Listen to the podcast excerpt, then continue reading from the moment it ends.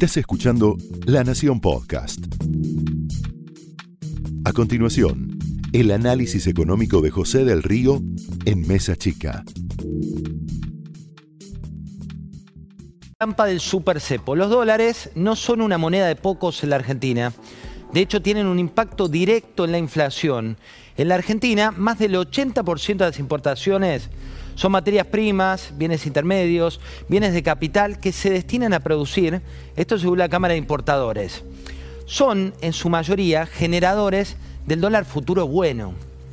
De hecho, cuando hacemos cuentas, 4 de cada 10 autopartes se están usando para producción, 9 de cada 10 eh, celulares que se producen en Tierra del Fuego tienen tecnología al exterior. Son números que recorro y te actualizo. Hoy se habla de Techint por el tema del gasoducto, pero también tendrías que hablar porque necesita importar mineral de hierro para producir en la Argentina. También te conté el otro día cuando estuvo Luis Pagani en el marco de AEA, e de Arcor, el cacao no es nacional, por más que la cámpora quiera eh, producirlo, hay que importarlo.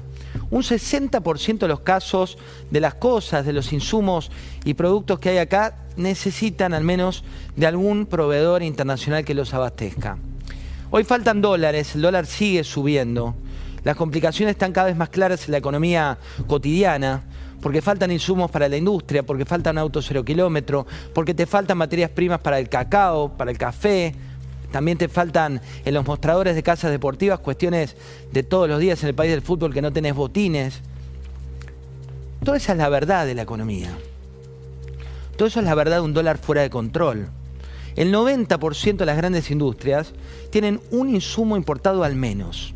Las pymes, que son las buenas del relato, de la narrativa, el 67% también necesita de un proveedor del exterior para lo que produce localmente. Con lo cual hay que terminar con esta mentira, la mentira de los dólares de la especulación solamente, las mentiras de las importaciones como el villano. Y no basta con la foto de hoy, ¿eh? la foto de Miguel Pese, la foto de Guzmán, la foto de Scioli.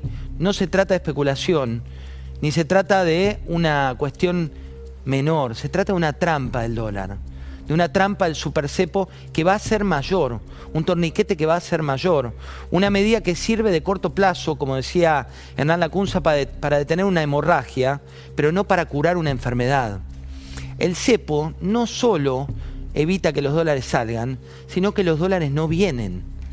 Pone a la moneda estadounidense en el centro de la escena y con salida masiva de fondos de los bonos que hicieron esta corrida que ayer te contaba Carlos Pañi, que recién comienza.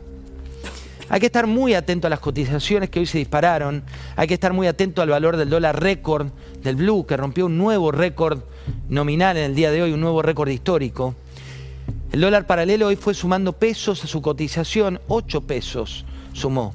Los arbolitos gritaban más fuerte, 224. Inclusive tenés un récord, la cifra nominal más alta que se tenga registro del dólar. Un dato más, siguen las negociaciones y se dudan con esas negociaciones si el Fondo Monetario Internacional iba a llegar a buen puerto o no. ¿Qué va a pasar con el dólar paralelo? Y va a seguir subiendo. ¿Por qué va a seguir subiendo? ¿Porque somos agoreros? No. Porque se va comiendo su propia cola. Porque el dólar también es un activo, un activo como el que vos tenés y si todos los precios suben, por mucho que te prometan, el dólar blue va a incrementar su valor el dato de la inflación que mostró hoy el peor mayo de 1990 te muestra la otra cara de esta trampa, una trampa letal de los planes económicos donde todo tiene que ver con todo.